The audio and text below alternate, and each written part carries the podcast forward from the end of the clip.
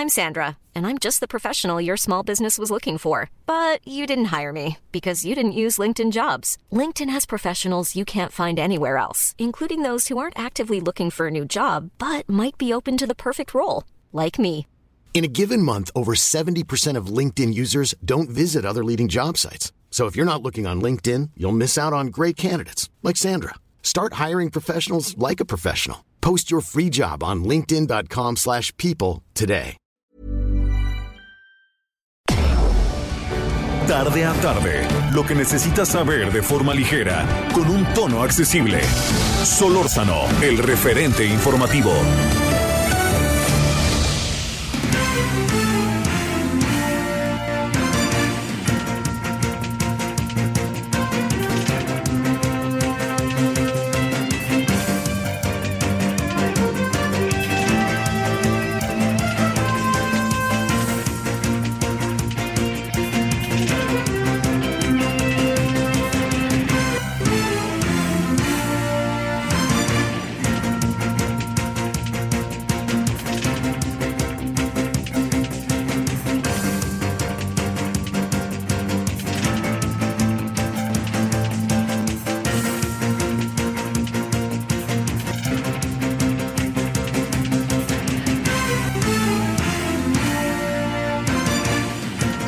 Muy buenas tardes, 17 con 1 en la hora del centro en este día 29 de julio, jueves del 2021, 98.5 de FM, Heraldo Radio, deseando que haya pasado usted un muy buen jueves hasta ahora, que todavía traemos tarde y que sobre todo le pinte bien. Bueno, aquí andamos agradeciéndole con, con, eh, con varios asuntos, ¿no? Mire, hay uno que a mí me, me, me, me parece que es muy importante verlo en una dimensión eh, sensible, en una dimensión más amplia, ¿no? Como usted sabe, hay una, eh, hay una acusación en contra de cuatro jóvenes, en aquel tiempo eran menores de edad, menores de 18 años, que habrían, déjeme plantearlo en términos legales, no en términos de lo que uno cree, habrían violado a una mujer de 16 años. Eh, todo indica que las cosas así fueron, y lo planteo, las cosas así fueron en función de que eh, no perdamos de vista que hay un video que se narró.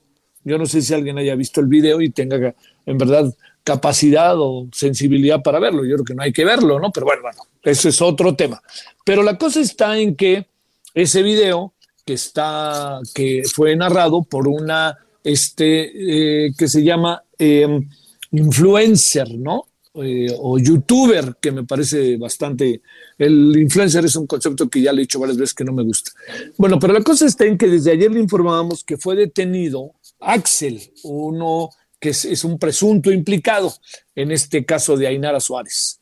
Eh, hay, hay- hay varias cosas que, se que tienen como tres, cuatro bandas, para decirlo claro. La señora, este, la señorita del, del, este, youtuber influencer eh, narró ese video que presumimos que ya vio y lo hizo público. Entonces, hu- hubo, hu- había, de hecho, esa grabación existía. Ellos eran menores de edad cuando esto sucedió, lo que no los exime de responsabilidades, que quede muy claro. Pero lo que me parece muy importante es que eh, lo que ahí había sucedido eh, estaba por alguna razón no del todo conocido hasta que se dio a conocer plenamente aunque eh, la persona que fue afectada, ¿no? Ainara, ya había hecho varios movimientos respecto a lo que había pasado desde el ámbito legal.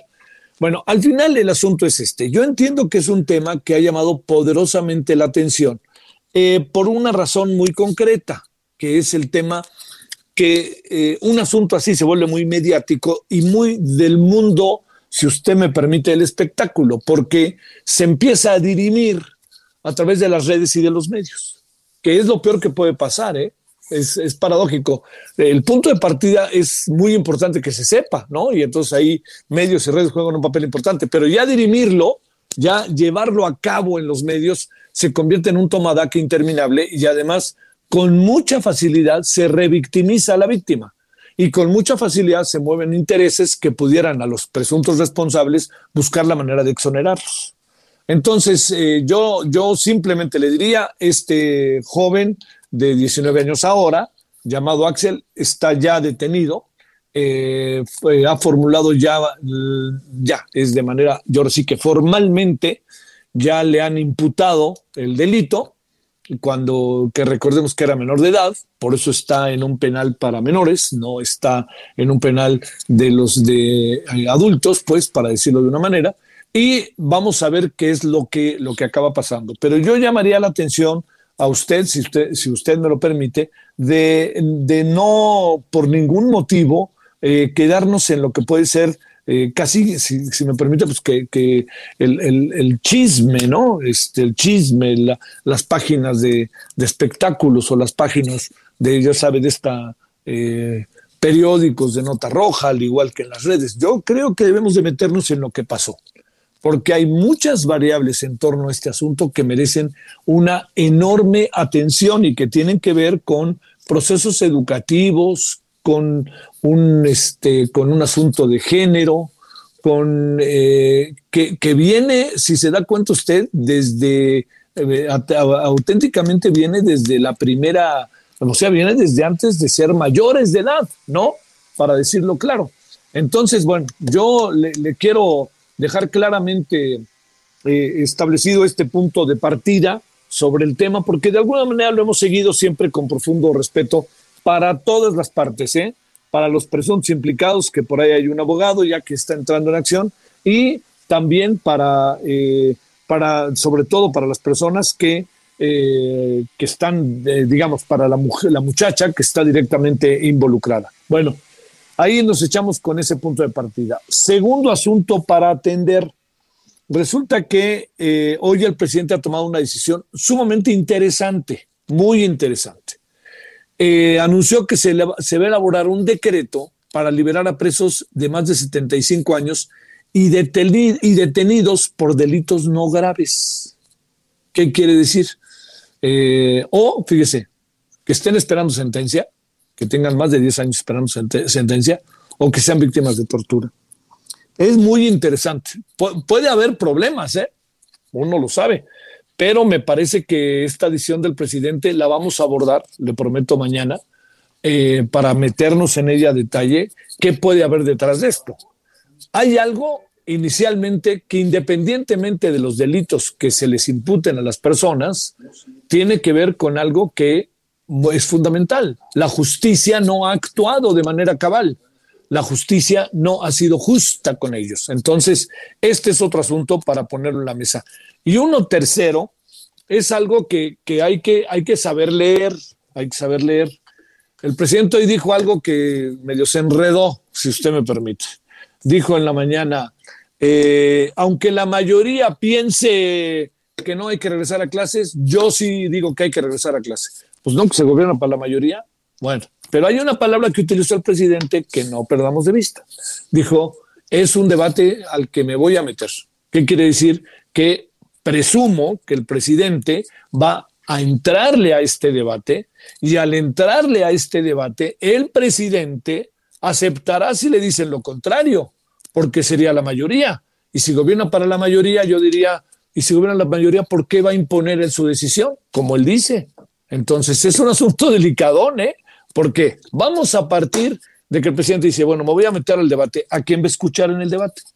Esto es muy importante. Si va a escuchar a sus cuates, ¿qué horas son las que tú digas? Ya nos jodimos, ¿eh?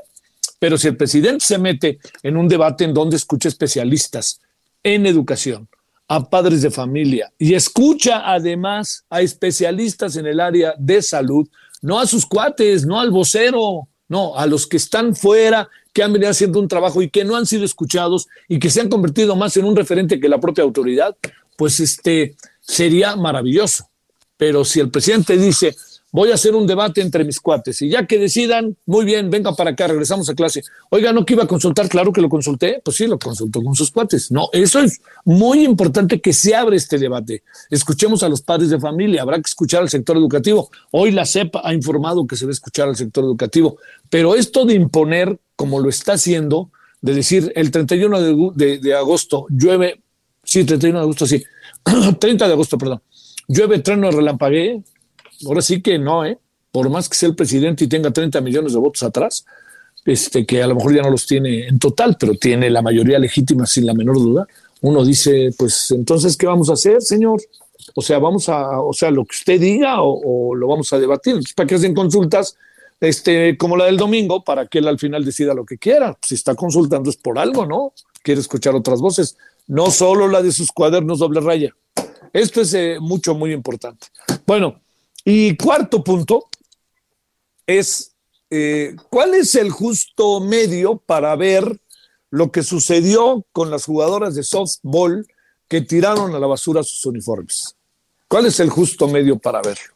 Bueno, yo, yo de entrada diría que yo me hubiera quedado con los uniformes. Yo me hubiera, yo, si hubiera sido jugador de softball, jugadora de softball, me hubiera quedado con el uniforme. ¿Por qué? Pues es un recuerdo, ¿no?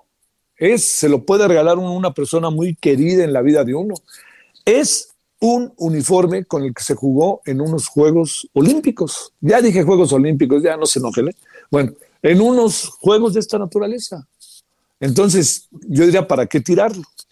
El entrenador ha, dicho una serie de cosas que tienen como altibajos en el entendimiento. Una de ellas es, ya no cabían, había un sobrepeso y si nos ponemos a ver qué tienen que llevar las jugadoras de softball, ellas no hay quien les cargue la maleta como a los futbolistas profesionales de cualquier equipo de primero de la división de ascenso en México, ¿eh?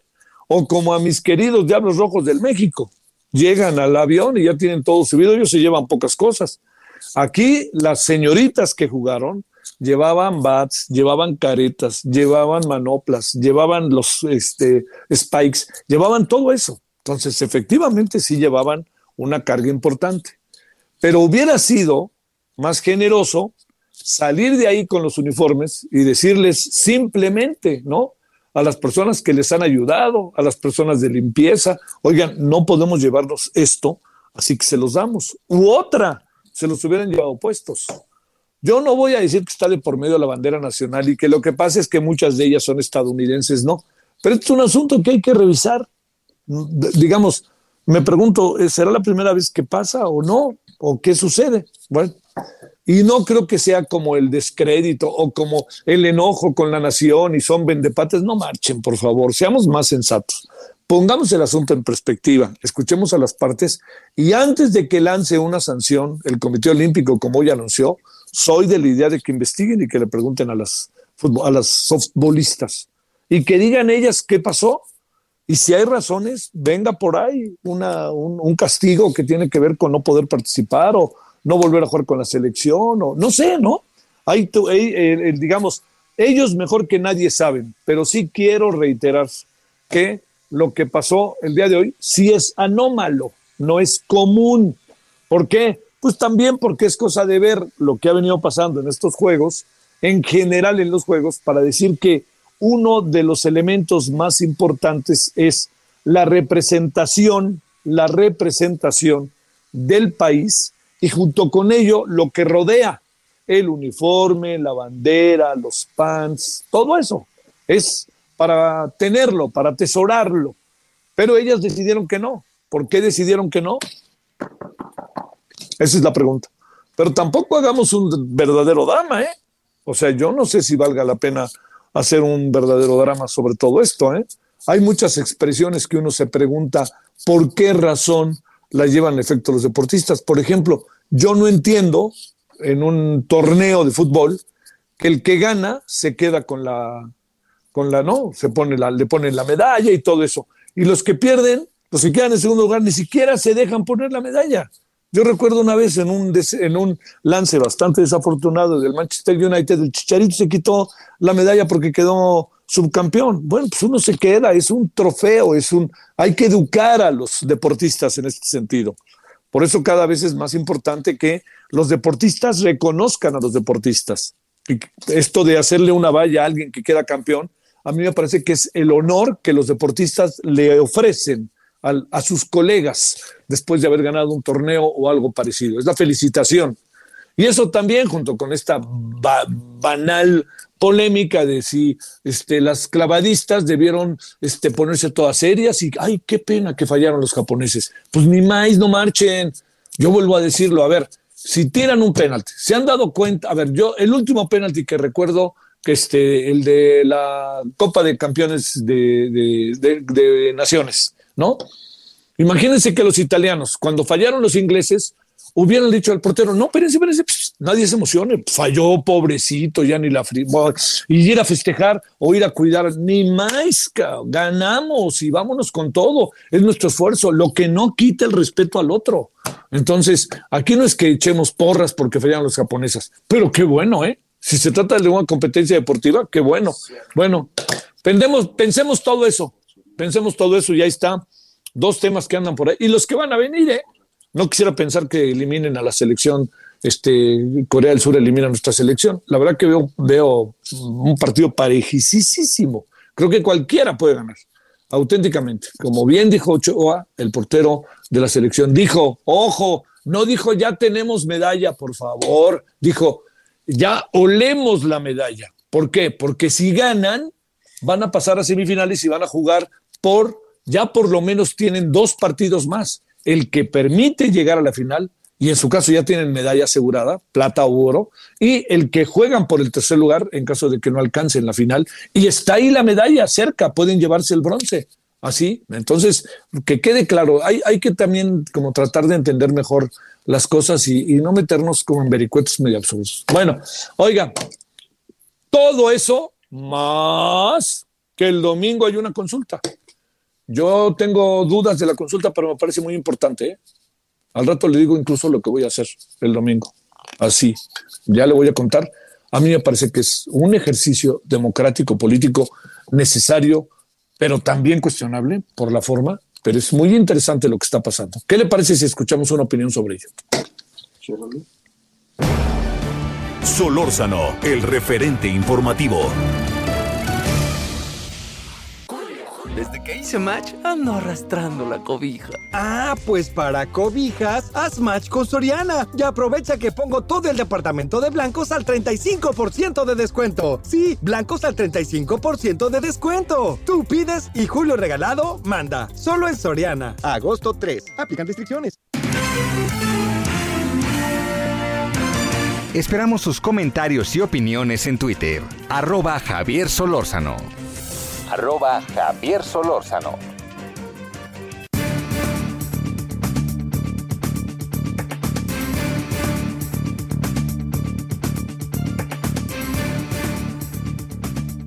Bueno, le agradecemos a Graciela Rodríguez Manso, directora ejecutiva de la Comisión Mexicana de Defensa y Promoción de los Derechos Humanos. Graciela, gracias que estás con nosotros. Muy buenas tardes. ¿Qué tal, Javier? Buenas tardes. Un saludo a ti y a tu auditorio. Gracias. Ayer, hablábamos eh, sobre lo que, eh, digamos, como el punto de vista, Graciela, en favor de la consulta, incluso con quienes los organizan. Y hoy te preguntamos con una mirada externa, quiere decir que no eres partícipe de los que lo organizan, sino tienes una mirada externa como Comisión Mexicana de Defensa y Promoción de Derechos Humanos, ¿qué es lo que piensas de esta consulta que se va a llevar a efecto el domingo? Sí, Javier, pues mira, en realidad eh, desde la Comisión Mexicana de Defensa y Promoción de los Derechos Humanos y otras organizaciones de la sociedad civil como Justicia Transicional MX, Elementa DH y un colectivo de víctimas que es el Movimiento por la Paz con Justicia y Dignidad.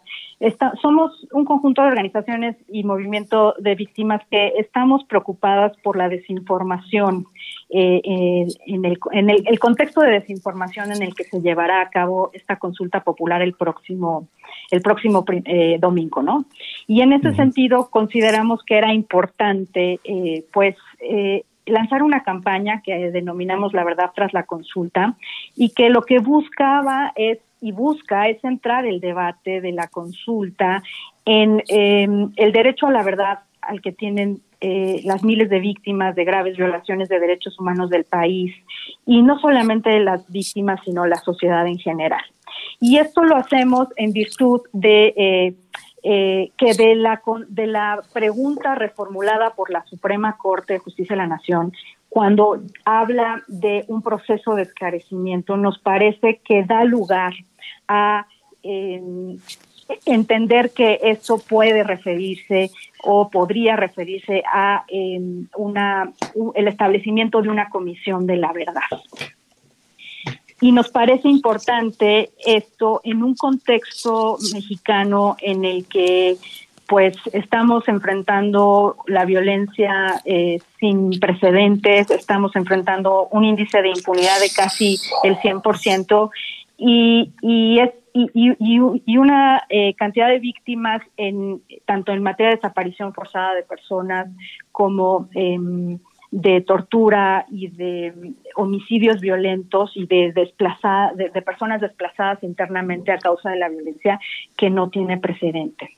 Y es por eso que consideramos que el contexto de la consulta da lugar a replantear esta agenda de eh, verdad, justicia, reparación, no repetición y memoria.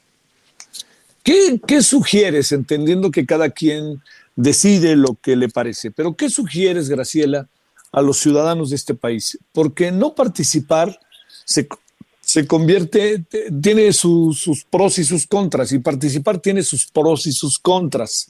Entonces, eh, digamos, eh, independientemente de no, que quede claro, Graciela, nadie te va a pedir que nos digas qué debemos hacer, cada quien sabrá qué hacer, pero digamos, incluso en tu caso, ¿conviene participar? ¿No conviene? ¿A quién le ayudamos si participamos? ¿A quién no le ayudamos si participamos?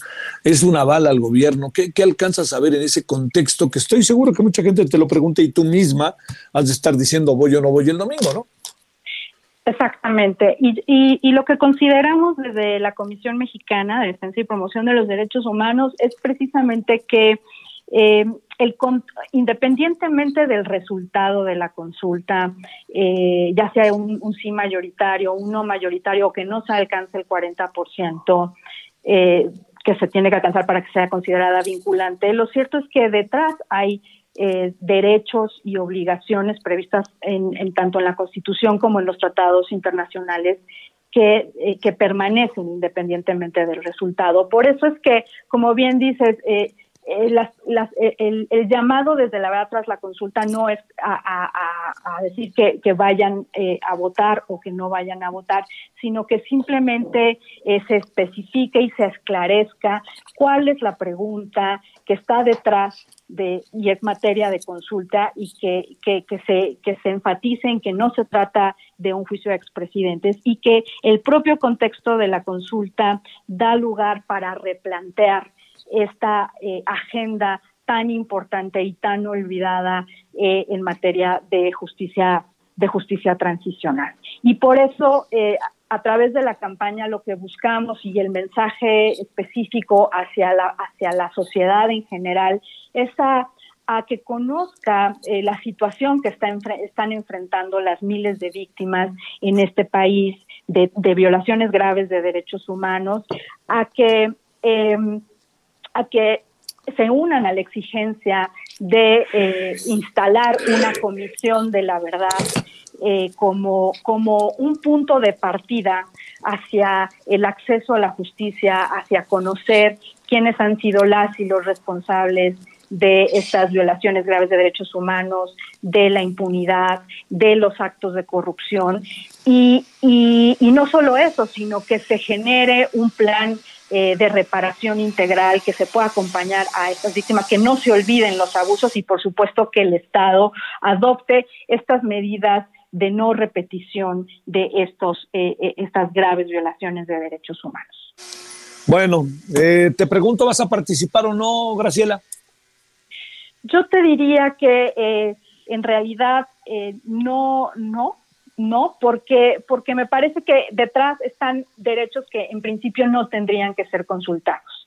Sin embargo, considero que la no, eh, independientemente, y como, y como considero que el resultado, eh, y, e independientemente del resultado, estas obligaciones subsisten de garantizar los derechos, es importante, eh, pues, simplemente unirse a la exigencia. Y a la exigencia que no solamente la, las organizaciones de la sociedad civil estamos eh, eh, llevando a cabo, sino también eh, pues los, los propios colectivos de víctimas Y, eh, y no solo eso, sino recientemente también un pronunciamiento eh, del Ejército Zapatista de Liberación Nacional que nos invita precisamente a esto, ¿no? A decir, cada quien puede participar o no, decidir no participar, pero lo importante de esto es empatizar con las víctimas y, y, es importante generar esta exigencia desde los colectivos de víctimas con acompañamiento de las organizaciones de la sociedad. Gracias.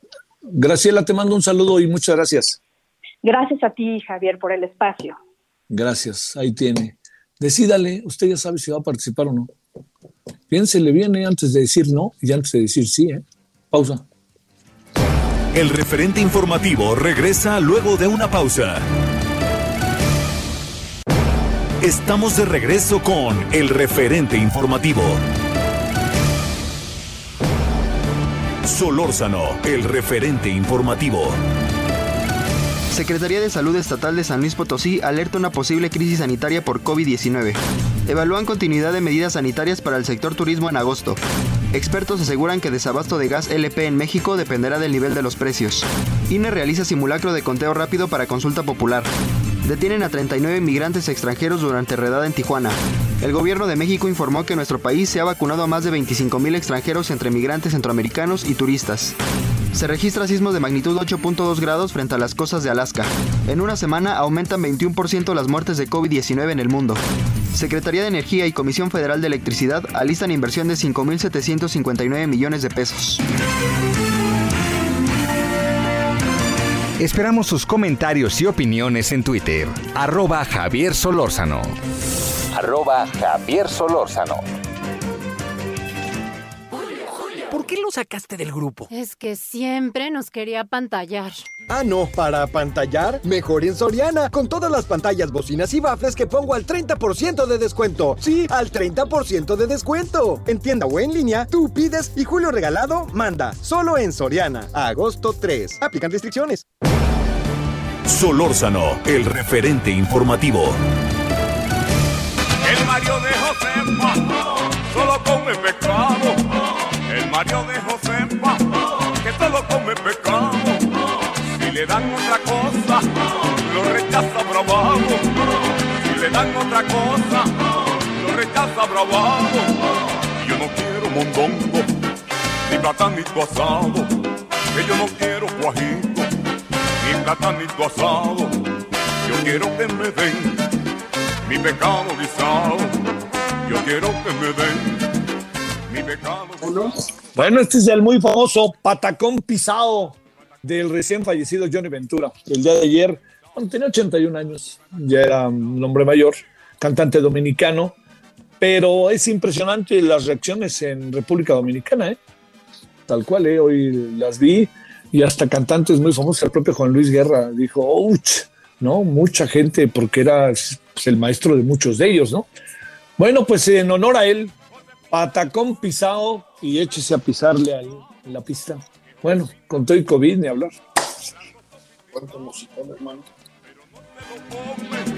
Él reclama pecado, pero no se lo come. Él reclama pecado. Mariachi, arránquense con otra. Mejor arráncate a Soriana por todos los vinos y licores que pongo al 3x2, como tequila cuervo tradicional reposado de 950 mililitros. Lleva 3 por 710 y ahorra 355 pesos. Tú pides y Julio Regalado manda. Solo en Soriana. Agosto 2. Aplican restricciones. Evite el exceso. Esperamos sus comentarios y opiniones en Twitter. Arroba Javier Solórzano. Arroba Javier Solórzano.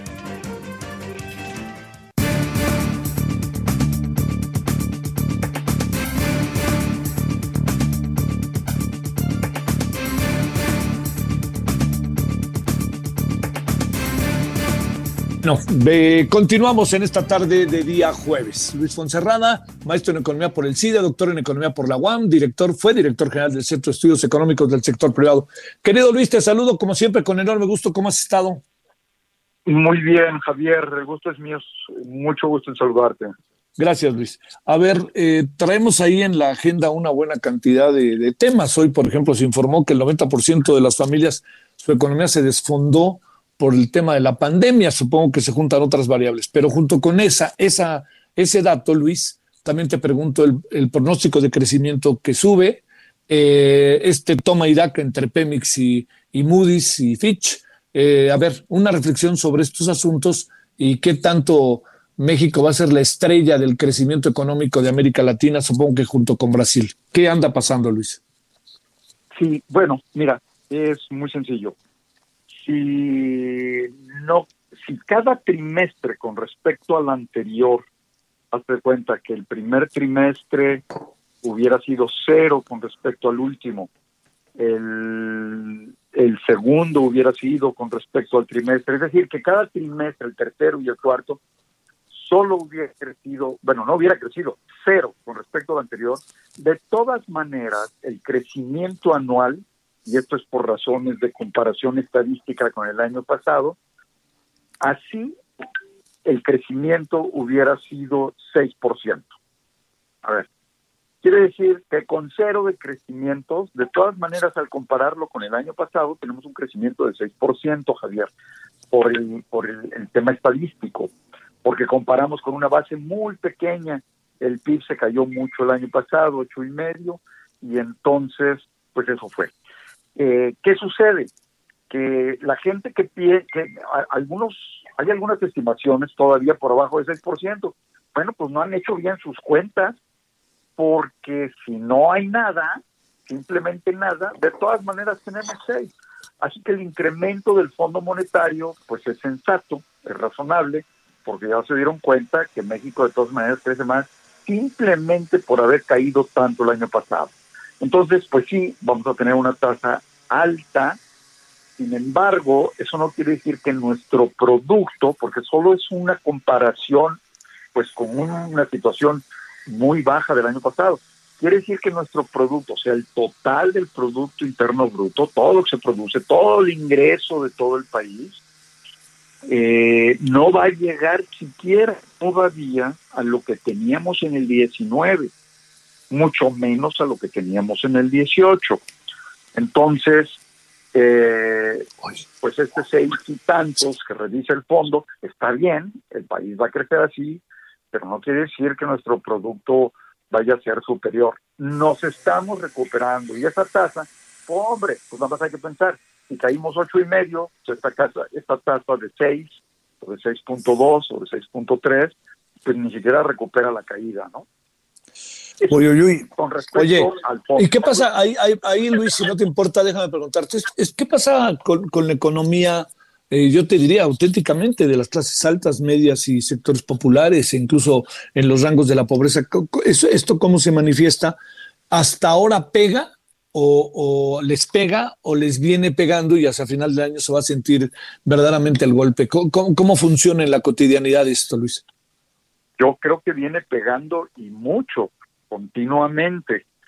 Eh, a ver, eh, se han, con, claro que con este crecimiento, mayor actividad económica, se han generado empleos, pero los nuevos empleos, Javier, digamos, se ha generado probablemente dos millones de empleos, eh, casi todos en la informalidad, evidentemente, porque el IMSS pues es un pedacitito y lleva eh, alrededor de 300 mil, ¿no? Pero se han creado otro millón setecientos en la informalidad. A ver, ahí el promedio de los salarios, eh, la mayor parte de los empleos están en promedio alrededor de un salario mínimo. Hay una gran parte por abajo de un salario mínimo y hay otra parte que están entre un salario mínimo y dos. Entonces el promedio de estos dos millones anda alrededor de un salario mínimo. Entonces, a pesar de que ya tienes empleo, pues apenas estás en un salario mínimo que, que, que es muy bajo. Y la verdad es que en la informalidad no todo el mundo tiene siquiera el salario mínimo. Entonces vamos a tener en una mayor parte de la población, a pesar de que están teniendo empleos, los que no tenían, de todas maneras sueldos muy bajos.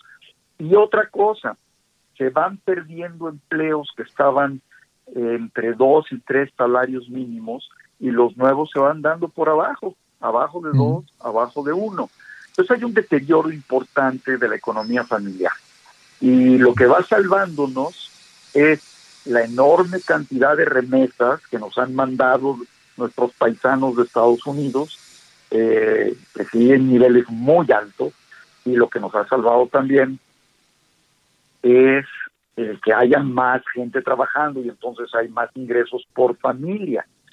Pero también se publicó eh, ayer o antier, me parece, eh, la encuesta de los que se hizo el año pasado sobre los ingresos de las familias y vemos que en todos los niveles hay un deterioro con excepción de lo de el 10% más bajo eh, y, me parece que también en el 20, o sea, del 20% con menores ingresos de la economía tuvo una mejoría, yo te diría, tanto por lo, las remesas importantes que han venido, como por el fuerte programa de subsidios del gobierno. Ahí está. Sin embargo, pues no, no se crean los empleos eh, permanentes que requerimos y por lo tanto, pues en el momento en que los programas de subsidio se acaben, pues no vamos a tener cómo sustituir esos ingresos de las familias, porque lo que requerimos es que haya un empleo permanente, ¿no?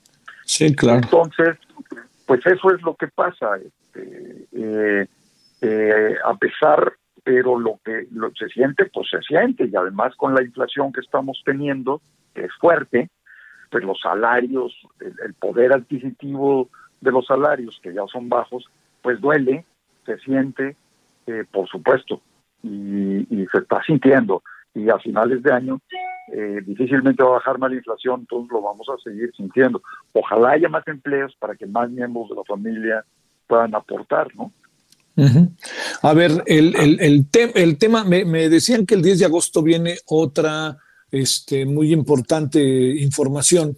Este, que tiene que ver con, eh, con, el, con, los indicadores económicos que pudieran ser eh, los niveles de pobreza.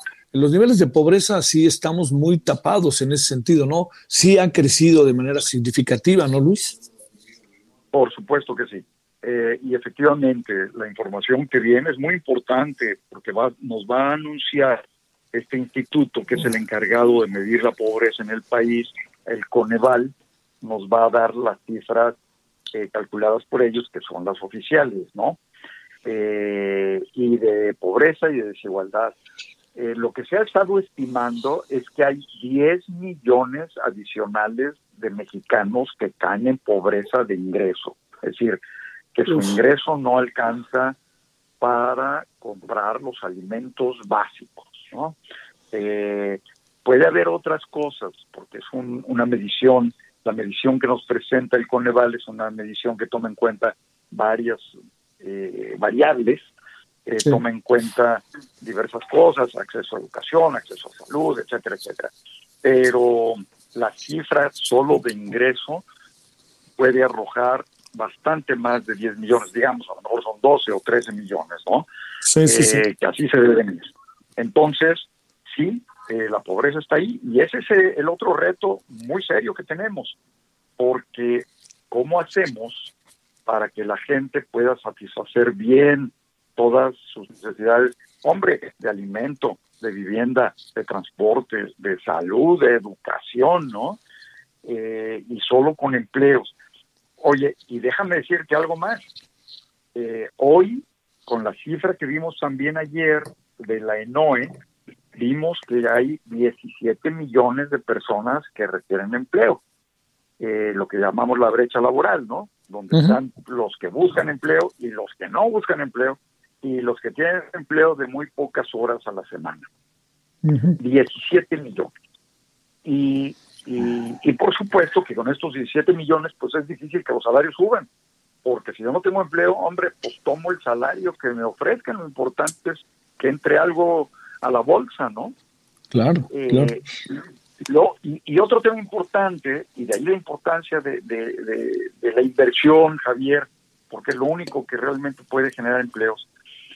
El año, este año ya, el 21, se incorporan a, a trabajar por las edades de los, de los jóvenes 2.7 millones más a buscar trabajo.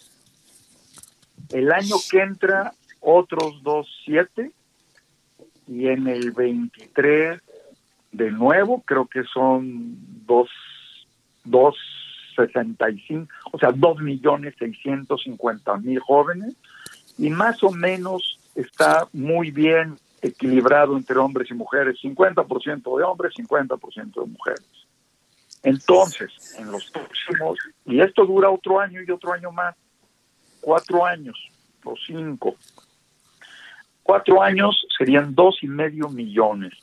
Y después, los siguientes cinco años, baja un poco, pero baja a cinco, a, perdón, a 2.2 millones. Es decir, a ver, en los próximos 10 años tenemos que crear empleo para 25 millones de jóvenes que se están incorporando en promedio dos y medio por año. ¡Wow! No, Luis, eso está, está, está, está rudísimo el reto, ¿no?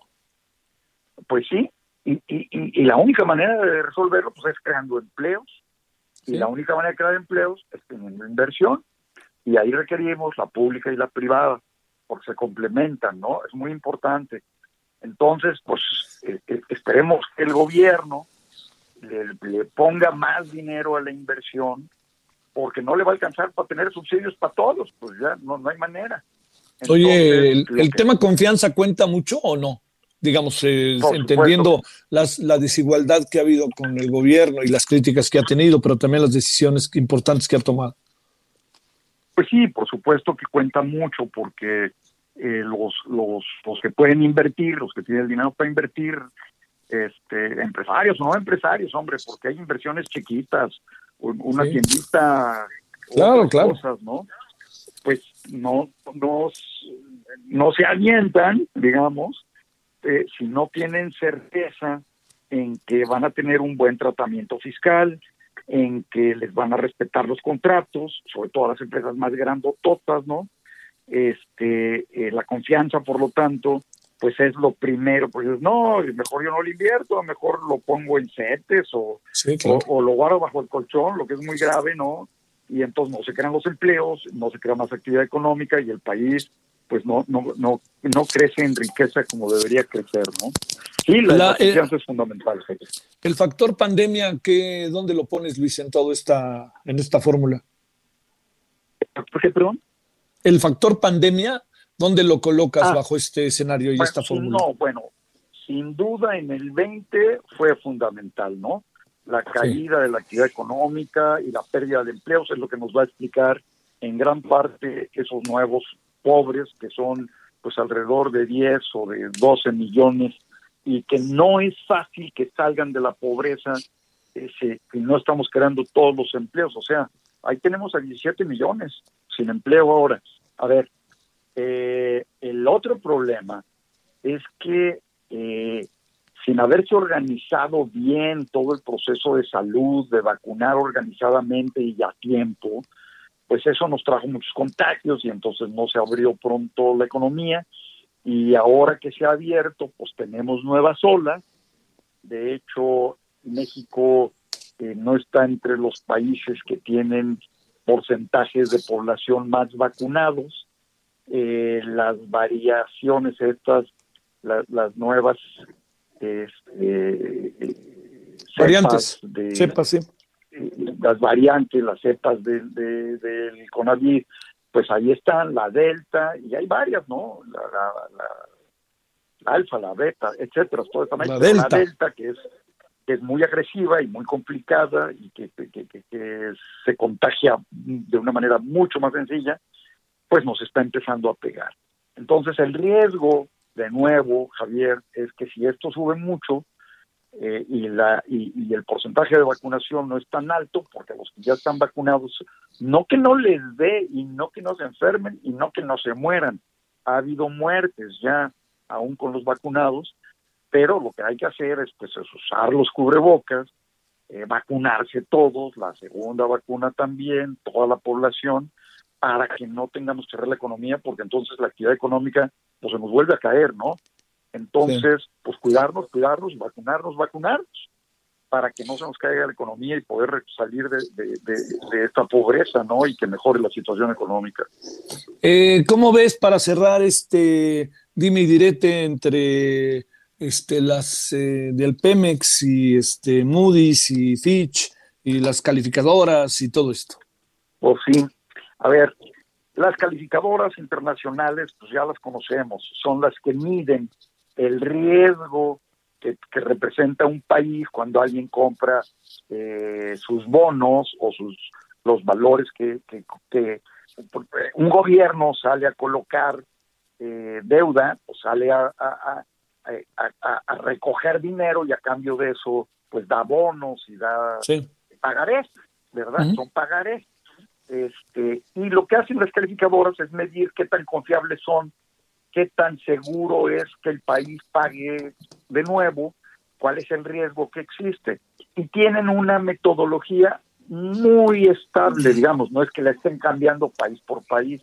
Ellos califican ciertas cosas muy claramente califican el déficit del gobierno, la deuda del gobierno, también lo hacen para las empresas, en este caso para Pemex, y califican eh, sus futuros ingresos. Entonces, en el caso de Pemex, que ahora eh, pues tiene ingresos más altos porque el precio del petróleo subió, pero pues subió después de dos años y a lo mejor se vuelve a caer ahora que la economía del mundo no empiece eh, eh, empiece a desacelerarse, porque la economía de crecimiento que estamos viendo hoy, pues no va a durar para siempre. Es una recuperación igual que la nuestra, ¿no? Entonces, eh, la calificación de Pemex, si no produce más, si no le alcanza para pagar ni siquiera los intereses de su deuda y el gobierno le tiene que apoyar, pues le bajaron más la calificación. Entonces, claro que Pemex protesta y patalea, pero pues no, o sea, es una metodología que usan para todo el mundo si esta empresa hubiera estado en Estados Unidos o en Canadá o en, o en Alemania, y en esas situaciones la, le hubieran bajado la calificación.